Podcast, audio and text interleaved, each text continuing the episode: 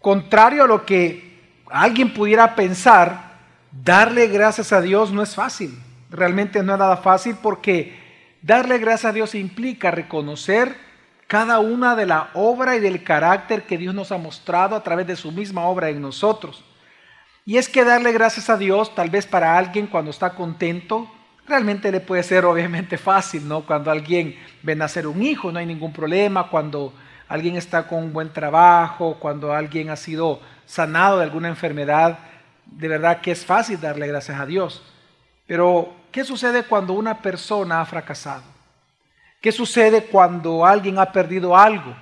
Si tú, por ejemplo, has perdido tu salud o has perdido algún bien o has perdido tu matrimonio, has perdido la felicidad con tu esposo, con tu esposa, con tus hijos. Cuando tú has visto dificultades reales en tu vida, cuando alguien está sufriendo, la pregunta que hay que hacernos es cómo darle gracias a Dios o por qué darle gracias si aparentemente todo está mal, ¿no? Pero una de las cosas que nosotros agradecemos, hablando de acción de gracias, esta noche a Dios, es que el agradecimiento cristiano es parte de la obra redentora de Dios. Para nosotros los cristianos, darle gracias a Dios es trascendental porque nuestras acciones de gracia no dependen de las circunstancias temporales que nosotros vivimos, sino que dependen de las realidades eternas que hay detrás de nuestras circunstancias que estamos viviendo. Y lo que hace especial la acción de gracia de los cristianos. Porque a diferencia de otras personas, de aquellos que no tienen conocimiento de Dios, nosotros damos gracias no por lo que estamos viendo en este momento, sino que estamos dando gracias a Dios por lo que Él es y por lo que Él obra aún detrás de cada circunstancia. Y es lo que hace especial, una vez más, lo repito, el agradecimiento cristiano. Que la base y el fundamento de nuestras acciones de gracias a Dios no son las circunstancias temporales, sino que las realidades eternas que están detrás de cada circunstancia que enfrentamos. Por ejemplo, ¿se recuerdan ustedes cuando en la historia de, Israel ellos perdieron el reinado, que el reino se divide en dos, y ellos perdieron ese reinado bajo el rey David y bajo Salomón. Inmediatamente se rompe el reino, usted comienza a ver en ambos reinos, el del norte y el del sur, una vorágine terrible emocionalmente. Usted comienza a ver cómo ellos de verdad comienzan a poner, es un ciclo de que ellos ponen su confianza en el rey que venía, porque el rey les prometía un cambio, les prometía ayudarlos, darles seguridad, pero resulta que los reyes se corrompían y su estado postrero vino a ser peor que el primero. Ellos entraron en una vorágine de decepción, de confianza y decepción, no solamente en los reyes, sino que también en las naciones que ellos confiaban. Ellos confiaban en ciertos aliados y resulta que los aliados los terminaban traicionándolos. En ese contexto de decepción, de, de esperanza en hombres y nuevamente decepción, Dios tiene tal misericordia de su pueblo que un poco antes del exilio por medio de Babilonia, Dios inspira un salmo bien importante dentro de esta vorágine de excepciones dentro del pueblo de Israel, que es el Salmo 100. En el Salmo 100, Dios comienza a mostrarles que hay un solo rey por el cual ellos deben de estar agradecidos y dar acción de gracias a Dios, porque hay un solo rey que es el que realmente los está gobernando, aún a pesar de las circunstancias temporales que ellos estaban viendo. Y ese rey es Dios mismo. El Salmo 100 es un salmo que Dios inspira al salmista para recordarles que el único rey verdadero es Dios. Que Él es quien nos gobierna realmente, Él es quien nos provee como rey, Él es quien nos dirige, los protege, los cuida. Y por tanto, si hay alguien que merece acciones de gracia de parte del pueblo es el verdadero rey del pueblo, es decir, Dios. De hecho, este salmo es un salmo, se conoce como de realeza, aunque es un himno, pero se conoce como de realeza porque el salmo, del Salmo 95 al Salmo 100, usted va ver que todos los salmos hablan de que Dios es rey. Y aunque en el Salmo 100 no aparece la palabra rey, pero claramente el lenguaje es un lenguaje real en donde Dios se pone como un rey sobre su pueblo y por lo tanto pide que se le dé acciones de gracias a él. Entonces, a través de este salmo, es interesante que entonces Dios lleva a Israel a que pasen de observar sus circunstancias temporales a observar las realidades eternas detrás de estas circunstancias. En otras palabras, cómo Dios está obrando a través de esto. Y eso fue lo que produjo gozo en el corazón de ellos en este entonces. Produjo gozo, alegría, regocijo, que de hecho en el Salmo 100, una de las palabras que más se repiten es eso, gozo, alegría, regocijo. Y por eso nosotros hoy, en esta noche, quiero que leamos este salmo, que es un salmo de acción de gracias, el Salmo 100, que solo tiene cinco versículos, pero que dice muchísimo en estos cinco versículos. Dice así el Salmo 100 del 1 al 5, Salmo de acción de gracias. Así dice, de hecho, así comienza este salmo diciendo, es parte de la escritura, Salmo de acción de gracias. Aclamad con júbilo al Señor toda la tierra. Servid al Señor con alegría venid ante Él con cánticos de júbilo. Sabed que Él, el Señor, es Dios. Él nos hizo y no a nosotros mismos. Pueblo suyo somos y ovejas de su prado. Entrad por sus puertas con acción de gracias y a sus atrios con alabanza.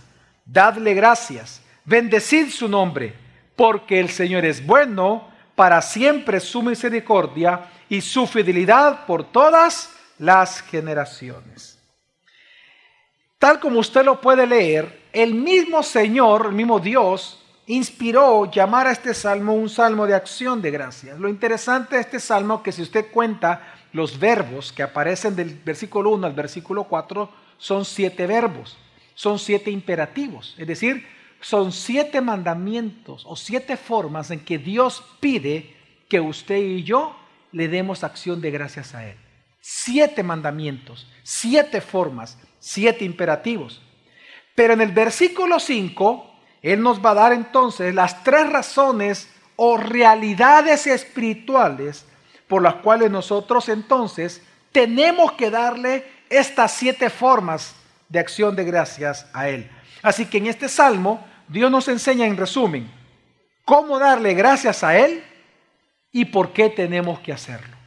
Así que vamos a ver rápidamente cada uno de estos siete mandamientos, estas siete acciones de gracias que Él pide a su pueblo por cuanto Él es rey. Él comienza versículo 1 diciendo, el primer verbo, el primer mandamiento es, aclamad, aclamad con júbilo al Señor toda la tierra.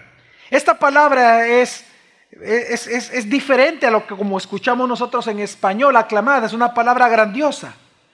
Porque la palabra aclamada significa griten, vociferen. De hecho, el uso de esta palabra en el Antiguo Testamento se refiere a aquellos gritos de reconocimiento y de aclamación que recibe un rey cuando aparece en público.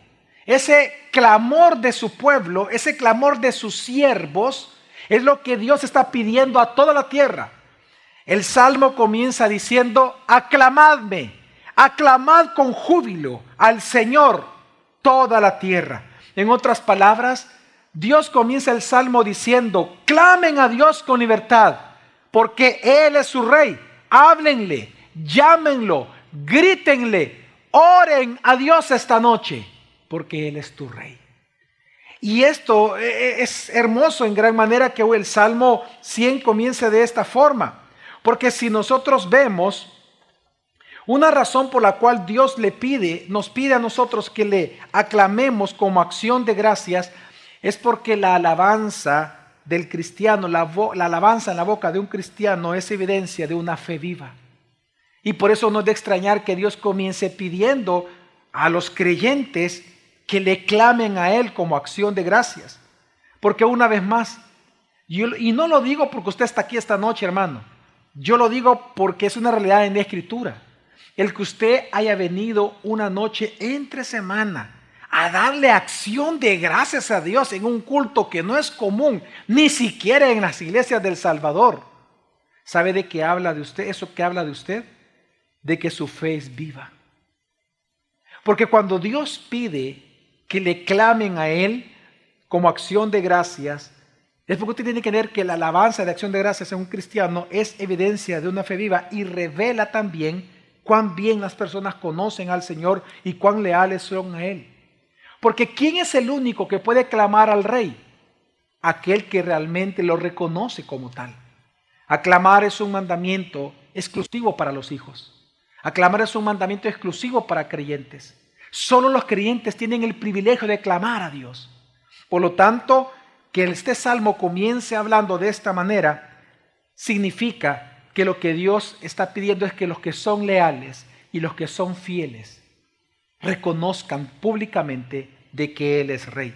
Así que esta noche nosotros, en cumplimiento a este mandamiento de Dios, nosotros vamos a orar, vamos a clamar, vamos a cantar, reconociendo que Dios es nuestro Señor, que Él es nuestro dueño y que Él es nuestro rey. En segundo lugar, el segundo mandamiento que encontramos en el Salmo es servid. De hecho dice el versículo 2, servid al Señor con alegría. La palabra servir, hermano, es interesante en hebreo, porque la palabra servir realmente, literalmente, significa labrar, como labrar la tierra. Pero su sentido es, vasto en, en hebreo. El sentido de esta palabra labrar es ministrar, es adorar, es trabajar. En otras palabras, lo que está diciendo Dios en su salmo es que si Dios es tu rey y si Dios es mi rey, entonces significa que tú y yo somos sus siervos, somos sus esclavos. Por lo tanto, es que tú y yo labremos el corazón de Dios, ministremos el corazón de Dios, adoremos a Dios le sirvamos a su corazón, como dice el apóstol Pablo en el Nuevo Testamento, agradándole en todo, todo el tiempo. Y esto nos debe de recordar lo que sucedió en el Antiguo Testamento. ¿Se acuerdan ustedes que cuando Dios le dijo a Moisés que fuera a hablar con el faraón y le dijo, y le dirás al faraón lo siguiente, deja ir a mi pueblo al desierto para que vaya y me celebre fiestas, le dijo la primera vez. La segunda vez le dice, dile al faraón, deja salir a mi pueblo para que me sirva. Y luego dice, dile a mi pueblo, dile al faraón, déjase a mi pueblo para que vaya al desierto y me adore. Porque la palabra servicio, tanto en hebreo, se usa como adoración o servicio. Así que lo que Dios está hablando acá es que una segunda acción de gracias que los cristianos tenemos que hacer con Él es ministrar su corazón. Es labrar el corazón de Dios adorar a Dios. Ahora la pregunta es, ¿cómo? Entonces el Salmo presenta otros verbos, otros mandamientos. Y el tercer mandamiento de cómo nosotros vamos a adorar a Dios en acción de gracias es el mandamiento de venid, es otro verbo. El versículo 2, segunda parte, dice, venid ante Él con canto de júbilo. En hebreo esta frase es bien peculiar porque lo que dice es, venid ante su rostro. En español está traducido como venid ante Él, pero en hebreo es mucho más fuerte, es más íntimo. La palabra es muy fuerte, la frase es venid ante su rostro, venid ante su cara, venid ante su presencia. ¿Cómo? Con cánticos de júbilo. Porque es una de las acciones de gracias que Dios pide constantemente en la Escritura, darle a Él cánticos de júbilo.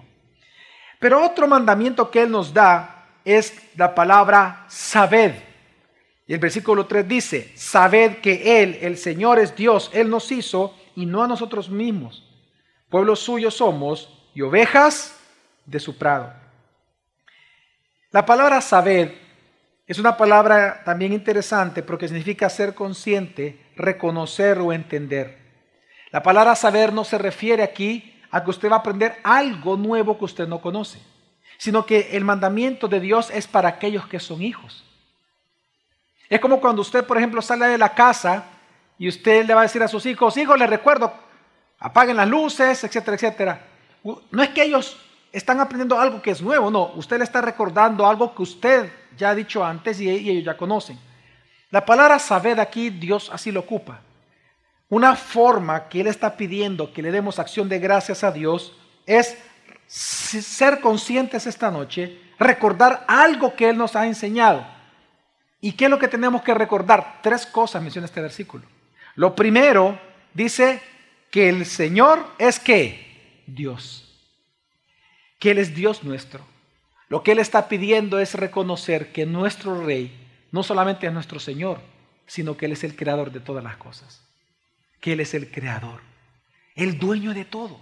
No solamente de tu vida, sino de toda la creación. En segundo lugar, dice que Él nos hizo y no nosotros a nosotros mismos. En segundo lugar, tenemos que reconocer también públicamente esta noche que nosotros no somos Dios. Aquí nadie es un Dios. Aquí solo Dios es Dios y por lo tanto significa que Él es nuestro dueño, que Él es nuestro rey y que Él es nuestro Señor. Pero en tercer lugar, lo que Él pide que nosotros tenemos que reconocer esta noche como acción de gracias, es que dice en tercer lugar el, Salmo, el versículo 3, pueblo suyo somos y ovejas de su prado. Es decir, para mí este texto que estoy leyendo es el clímax del Salmo. ¿Por qué? Porque no es lo mismo ser un enemigo de Dios que ser un amigo de Dios. Y si hay algo que Dios está pidiendo esta noche, que tenemos que reconocer como acción de gracias, es que hemos sido salvados por Él. Porque dice, pueblo suyo somos y ovejas de su redil. Es que aquí nadie nació siendo oveja de Dios. Todos nacimos siendo enemigos de Dios, mas sin embargo por su gracia redentora, nosotros pasamos a ser de enemigos a ser amigos por el sacrificio de Jesucristo en la cruz. Por lo tanto, en esta noche Dios te dice, reconoce que yo soy el creador, pero siendo el creador reconoce que yo te creé a ti. Pero no solamente reconoce que yo soy tu creador, tu dueño y tu Señor, sino que reconoce que también soy tu Salvador. Que tú no merecías salvación y resulta que ahora eres oveja de mi redil. Eres oveja de mis prados. Eres ovejas.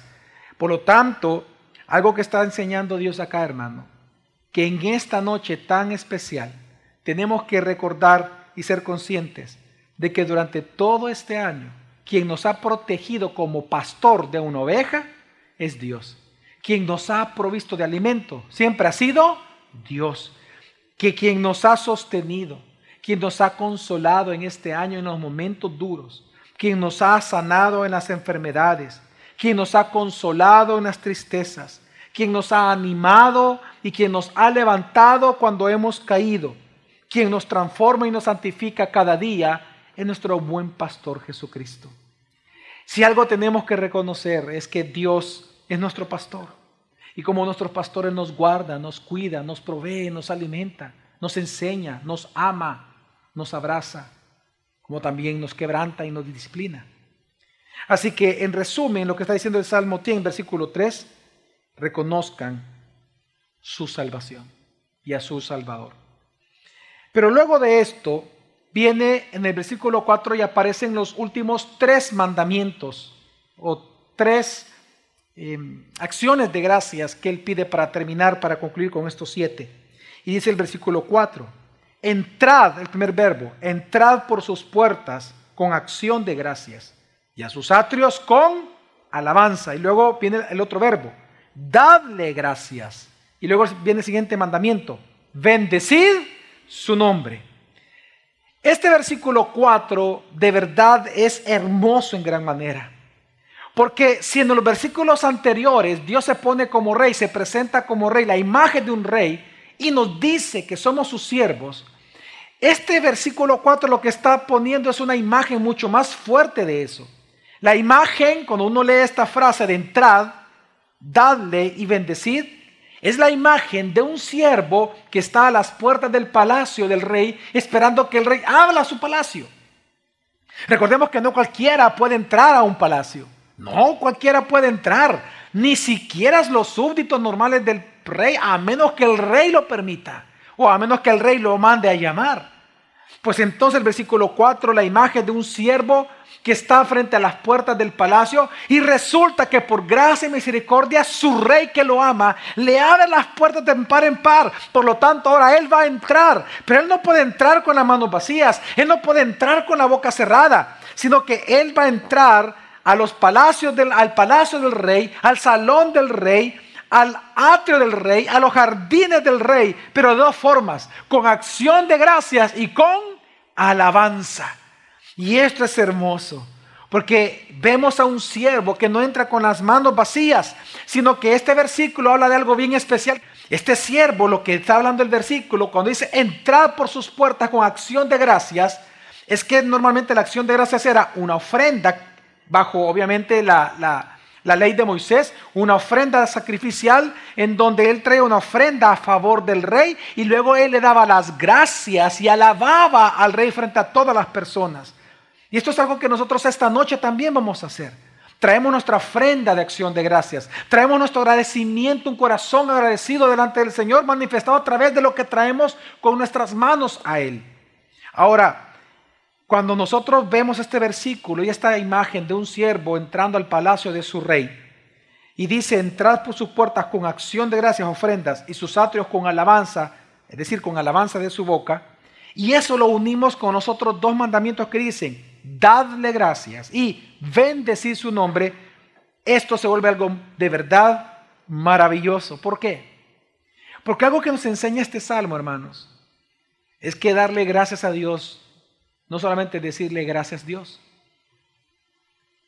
Una vez más, darle acción de gracias a Dios no solamente significa decirle a Él, gracias Dios por lo que has hecho, sino que lo que nos está mostrando este versículo es que darle acción de gracia a Dios es contarle a todos los demás siervos dentro del palacio. Dios ha hecho esto en mi vida, ha hecho esto otro en aquella ocasión, hizo esto en mi vida, está haciendo esto y hará lo demás. En otras palabras, darle gracias a Dios, no solamente decirle gracias, es contarle a los otros consiervos dentro del palacio, mi rey está obrando en mi vida. Y si lo digo porque el pensamiento de nosotros es que darle gracias a Dios solo es decirle gracias. Porque eso es alabar a Dios. Por eso le digo, alabanza. Se une con la alabanza la acción de gracias. Y esto eh, eh, es, es de suma importancia porque lo que está enseñando el Salmo es que el siervo, el siervo de Dios, el que es esclavo del rey, le da gracias a Dios alabándolo a él por las proezas que él está realizando en su vida y lo hace delante de los ojos y los oídos de los otros siervos, en medio de su corte real. Por eso es que este salmo es un salmo que habla de la realeza. Dice con acción de gracias y sus atrios. Es decir, que está delante de la corte real. Es como que esto fuera llamado por el rey y están cientos de personas que son parte de la corte. Y usted entra. Pues lo que dice la Biblia, no entres con las manos vacías. Entra con acciones de gracias. Cántale al Señor, pero haz algo más también Cuéntale a todos cuán bondadoso es tu rey, cuán bondadoso ha sido contigo. Mi hijo me preguntó, por ejemplo, papá, ¿es correcto recibir alabanza de otras personas? Por ejemplo, me dice, cuando tú o, mi mami viene y me dice, te felicito por, por las notas que has sacado, o sea, ustedes me están felicitando a mí, pero yo sé que es Dios obrando en mí, me dice. Entonces yo no sé si es bueno que tú me digas eso o si para mí es bueno yo escuchar eso, me dice. Y me gustó porque es una pregunta teológica, una pregunta de reflexión teológica, ¿verdad? Bíblica. Y yo mi respuesta fue la siguiente, mira, le dije yo, hijo, nosotros los seres humanos no siempre podemos evitar las alabanzas porque es parte de la vida. En el Proverbio 31 dice que la mujer virtuosa será alabada por su esposo y por sus hijos. La alabanza es algo de la vida cotidiana. No podemos siempre evitar que alguna persona nos alabe por algo, alguna proeza que hicimos. Pero lo que sí podemos hacer con esa alabanza es darle la gloria a Dios. ¿Cómo, hijo? Le digo yo. El día que yo venga y te diga, hijo, te felicito porque has sacado buenas notas, ¿sabes cómo tú me tienes que responder si tú de verdad quieres darle la gloria a Dios ante esa alabanza? Gracias, papá, pero quiero decirte que es Dios quien me da la inteligencia y las fuerzas para estudiar. Así que a Él sea la gloria. Y a mis hijos se le abrieron los ojos. Me dijo, ah, ya entendí, claro, hijo. Digo, nosotros no podemos, muchas veces no podemos evitar las alabanzas. Pero lo que sí podemos evitar es que Dios no sea glorificado con ellas. Eso sí lo podemos evitar. Podemos ocupar esas alabanzas para que Dios reciba gloria. ¿Por qué le digo esto? Porque es lo que estamos leyendo en este versículo 4. En este versículo 4 lo que estamos leyendo, cuando dice la Biblia que tenemos que bendecir el nombre de Dios, esa es una expresión que se refiere a que tenemos que alabar públicamente frente a los demás el carácter de Dios y sus actos. Y esto implica una realidad, como se le dije al inicio, que solamente alguien que solo alguien que sea hijo puede bendecir el nombre del rey, el nombre de Dios. Por lo tanto, si usted esta noche va a bendecir el nombre de Dios, si usted va a ser de aquellos que van a dar testimonio delante de los demás de lo que Dios ha obrado en su vida en este año, pues usted es un privilegiado, porque significa que usted reconoce que Dios es su Señor. Significa que usted lo conoce cara a cara. Significa que usted ha visto cómo Él ha obrado en usted. Por lo tanto, sin pena, sin vergüenza, al contrario, con alegría y con gozo, venga y dé testimonio delante de los hombres de cómo Dios está obrando en su vida. Ahora, hay una pregunta que con el Salmo, que el Salmo termina respondiendo, porque del 1 al 4 hemos visto los siete verbos, cuéntelos, son siete. Siete mandamientos o siete acciones de gracias que él solicita en este Salmo. Pero hay una pregunta muy importante que responde el Salmo en el versículo 5. ¿Por qué tenemos que darle acciones de gracias a Dios? ¿Por qué tenemos que darle gracias a Dios? ¿Por qué tenemos que cumplir con estas siete formas de acción de gracias delante de Dios? Y el versículo 5 responde, porque el Señor es bueno, porque para siempre su misericordia y su fidelidad por todas las generaciones. La primera razón por la cual usted y yo esta noche tenemos que darle gracias a Dios y todos los días de nuestra vida es porque Dios es bueno. Y esto es grandioso. Porque cuando la Biblia dice que Dios es bueno, hermano, no solamente está diciendo de que Dios es intrínsecamente bueno en su naturaleza, sino que está diciendo de que Dios es consistentemente bueno con usted. Es decir, cuando la Biblia dice que Dios es bueno, no solamente está diciendo de que Él como en su naturaleza Él es bueno, sino que Él todo el tiempo y para siempre es bueno con usted. Él es consistentemente bueno. En otras palabras, Dios no puede dejar de ser bueno con usted. Y por eso hoy nosotros tenemos que alabarlo a Él por esto. Porque la bondad de nuestro Rey es infinita. Dios no puede dejar de ser bueno con usted ni conmigo. No hay pecado alguno que usted cometa que pueda detener la bondad de Dios para con usted, para con su matrimonio, para con su familia. Y por eso hoy nosotros tenemos que darle gracias a Él. Y esto es que esto es algo que enseña incluso Santiago en su carta. Cuando Santiago, el medio hermano de Jesús, escribió la carta de Santiago en el capítulo 1, versículos 16 y 17, Santiago dice, amados hermanos míos, no erréis, no se equivoque. Toda buena dádiva y todo don perfecto desciende de lo alto, del Padre de las luces, en el cual no hay mudanza ni sombra de variación. ¿Sabe qué está diciendo Santiago? que todo lo bueno que los seres humanos recibimos en la vida de Dios viene, porque solo Dios es bueno. La Biblia está diciendo, piensa por favor en esta noche cualquier cosa buena que tú hayas recibido, sea material o sea inmaterial, no importa. Piensa cosas grandes como piensa cosas pequeñitas. Piensa en cosas que otros se dieron cuenta como piensa en cosas que otros ni se han dado cuenta. Quiero que entienda que la Biblia está afirmando toda cosa buena que tú recibas en la vida y toda cosa perfecta que tú recibas en la vida jamás proviene de Satanás, no proviene del mundo, no proviene de la ramera sentada en la bestia, no proviene de nada de este mundo, sino que proviene de aquel que es bueno en sí mismo y consistentemente bueno para siempre. Es Dios. Y su nombre para nosotros en, salvación es Jesús. Dios es bueno. Y por eso tenemos que darle gracias a Dios. De hecho, cuando dice buena dádiva, la frase significa buenos regalos. Eh, cuando, y, dice, toda buena dádiva, es decir, todo regalo que tú recibas en la vida. Dice, no erren, no se equivoquen. Procede, dice, desciende de lo alto. ¿Y cómo le llama a Dios? Le llama del Padre de las luces. Esta frase es bien interesante, es una frase bien característica de los judíos, es un hebraísmo en donde el Padre se le llama Padre al Creador. Y luces se refiere a las estrellas, a la luna, al sol, es decir, a las estrellas. ¿Por qué le llaman a Dios aquí, Santiago? Porque le dice el Padre de las luces.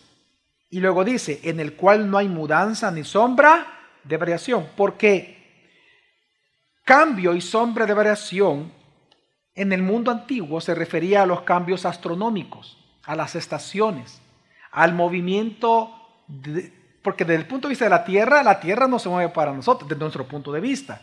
Sino que si vemos hacia el cielo, lo que se mueve es el sol, aparentemente, y la luna y las estrellas. Eso en el antiguo, es decir, en el antiguo mundo, se le llamaba sombras que varían. Entonces, ¿qué está diciendo Santiago? Santiago está diciendo de que Dios es tan, pero tan bueno contigo, que contrario a lo que vemos en el cielo, que las luces cambian y se mueven, Dios no lo hace. Dios lo que está diciendo, Dios es tan bueno contigo, que Él nunca va a dejar de ser bueno. Nunca. Si el hombre es inestable, Dios nunca lo va a hacer contigo. Si el hombre es divisible, Dios nunca se va a dividir de ti. Si el hombre puede hacer malo, Dios no puede, porque Él intrínsecamente es bueno. Por lo tanto, consistentemente Él va a ser bueno contigo todos los días de tu vida. Y es la primera razón por la cual tú y yo tenemos que darle gracias. Pero en segundo lugar dice que porque para siempre es su misericordia. La palabra misericordia en hebreo que es Gesed es una palabra de verdad bien interesante y especial porque su transliteración más inmediata, más correcta sería amor fiel.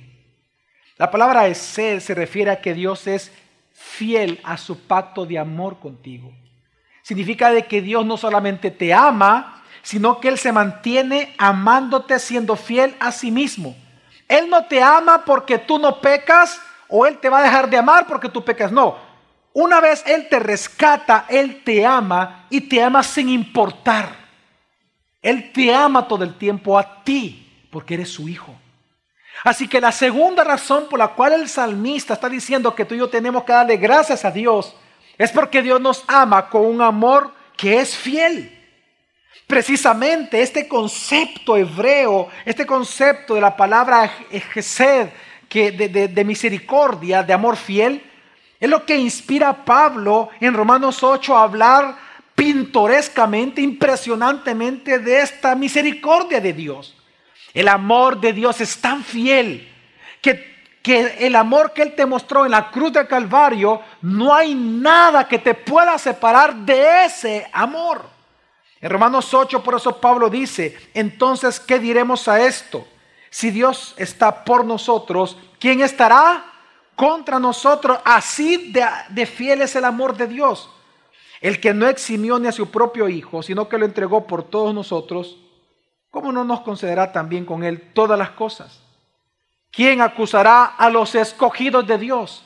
Es decir, ¿quién acusará a los que Dios ha amado? Dios es el que justifica.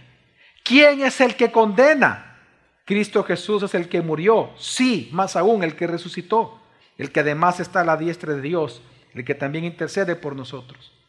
Luego dice, ¿quién nos separará del amor de Cristo? Y pregunta, ¿quién? ¿Tribulación? ¿Angustia? ¿Persecución? ¿Hambre? Es decir, pobreza? ¿Desnudez? ¿Peligro? espada, tal como está escrito. Por causa tuya somos puestos a muerte todo el día. Somos considerados como ovejas para el matadero. Pero dice el apóstol, pensando en el Gesed, en la misericordia de Dios. Pero en todas estas cosas, es decir, en todas estas aflicciones, somos más que vencedores por medio de aquel que nos amó. Porque su amor es que fiel. Nada hace cambiar al amor con que Dios te amó en la cruz. Nada. Y sigue diciendo, porque estoy convencido, o sea, por este amor y fiel de Dios, porque estoy convencido de que ni la muerte, ni la vida, ni ángeles, ni principados, ni lo presente, ni lo porvenir, ni los poderes, agréguele ni Satanás ni el pecado, ni lo alto ni lo profundo, ni ninguna otra cosa creada nos podrá separar del amor de Dios que es en Cristo Jesús, Señor nuestro. La segunda razón por la cual hoy damos estas siete formas de acción de gracias a Dios es porque Él es misericordioso con nosotros cada día. Porque para siempre es su misericordia. Y en tercer lugar, porque para siempre también es que su fidelidad por todas las generaciones. En otras palabras, aunque nosotros seamos infieles, Dios permanece fiel. Y esa es la tercera razón por la cual nosotros le damos gracias a Dios. Porque Él es fiel. ¿Sabe qué significa que Dios sea fiel? Significa de que Él siempre es confiable. Dios siempre cumple sus promesas. Dios jamás se echa para atrás. Él no deja de obrar en nosotros. Dios nunca le falla a usted. Dios siempre va a cumplir. Y por eso nosotros hoy tenemos que darle gracias a Dios. Hermanos, nuestro agradecimiento a Dios tiene por base su carácter y su obra, no nuestra satisfacción temporal por las cosas. En esta noche, sea cual fuera su circunstancia, dele gracias a Dios por lo que Él es. Porque para siempre Él es bueno, su misericordia y su fidelidad por todas las generaciones. Vamos a orar.